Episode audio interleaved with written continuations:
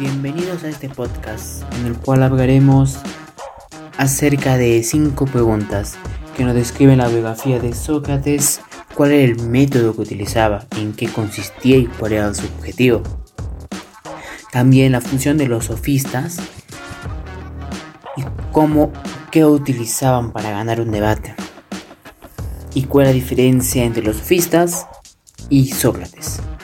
Vamos con la primera pregunta que nos dice. Describe los rasgos más sobresalientes de la biografía de Sócrates. Sócrates era un filósofo griego, calificado junto a Platón y Aristóteles como uno de los grandes maestros de la filosofía griega.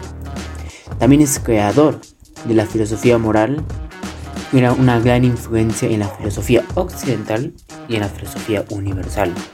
Nació en Atenas en el año 470 a.C. Era un hijo de un escultor y una comadrona. Educado bajo el tradicional esquema de la época, literatura, música y gimnasia, vivió con escasos recursos económicos, mas eso no lo eximió a codearse con los mejores personajes intelectuales de su entorno.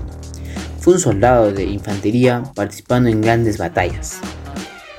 En el año 399 a.C., a la edad de 70 años y en presencia de sus más íntimos amigos, Sócrates afronta la sentencia más injusta de aquellos tiempos, su muerte, con cicuta.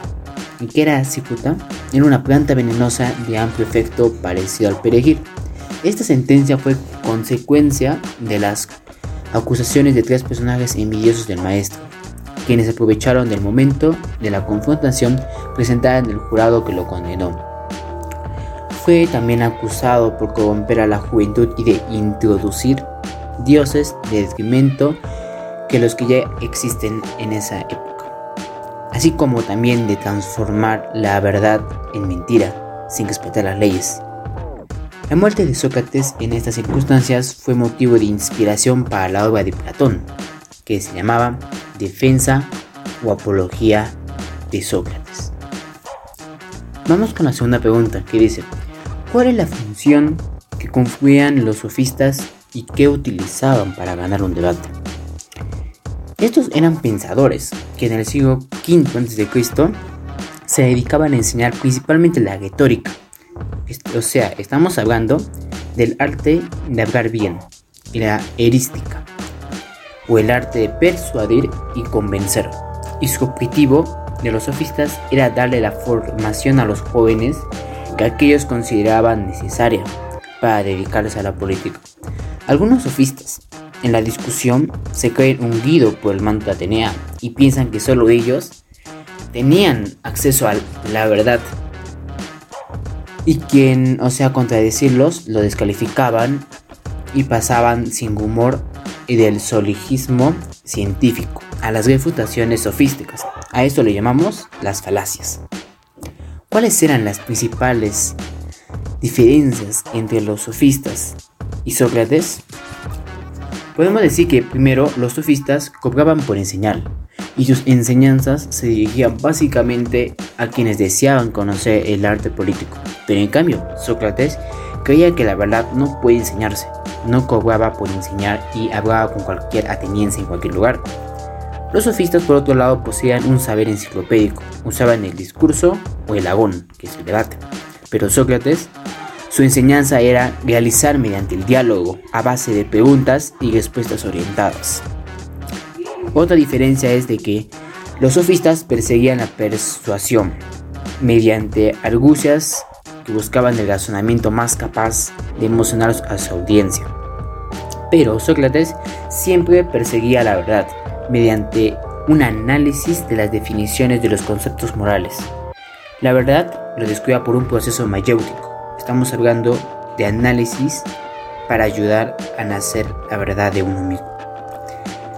También otra diferencia era que los sofistas utilizaban la arete, que significa excelencia, virtud, y se identifica por una fama social, por el reconocimiento público.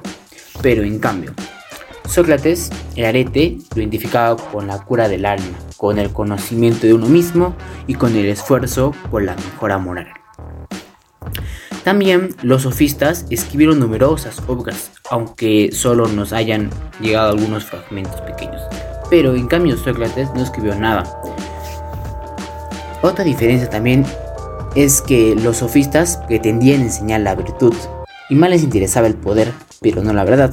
En cambio Sócrates creía que la virtud es imposible de enseñar, pero se puede desvelar, porque decía en el arma le interesaba bastante, bastante la verdad, pero no el poder político.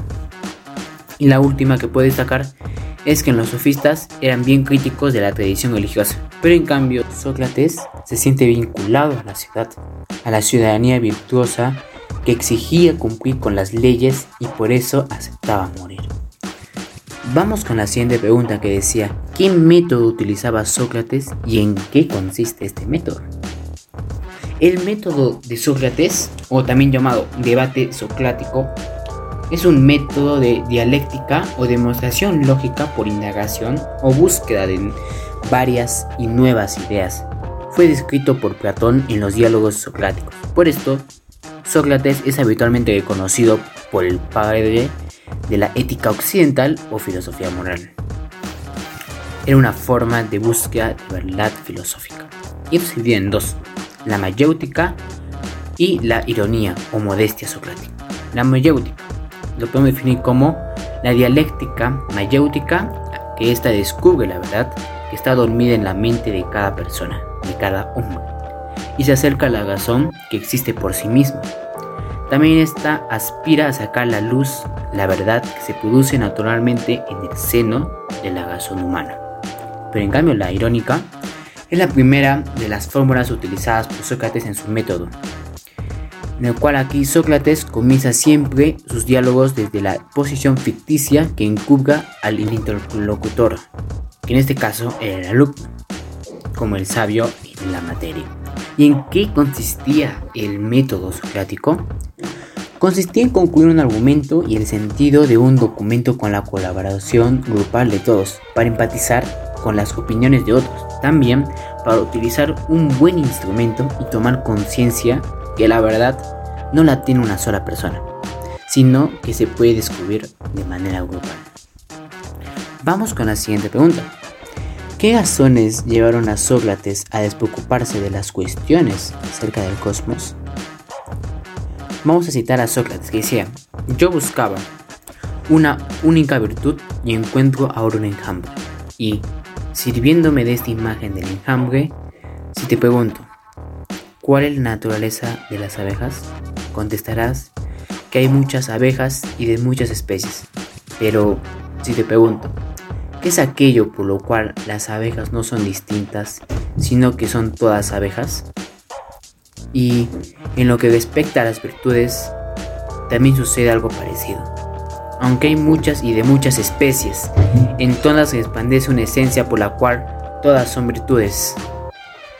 Vamos con la muerte, que dice que el valor de Sócrates dentro de la filosofía es cuestionable. Para bien o para mal, es un punto de referencia en la filosofía antigua. Aquel que marcó un antes y marcó un después en el camino del filosófico. Alguien que influyó profundamente en el qué hacer de estas ideas. Pero sin embargo, a pesar de su valor. La vida de este personaje está envuelta entre un misterio y una realidad. Eso por lo que no dejó ningún escrito que tratase su pensamiento, pues fue privilegiado a la discusión sobre la escritura. Por ello, la tarea era revelarnos su pensamiento que cayó en manos de sus discípulos. Y sus discípulos más importantes eran Platón y Genofonte en una tarea que con el paso del tiempo se les ha criticado, ya que el contraste de cada uno y otro sobre uno mismo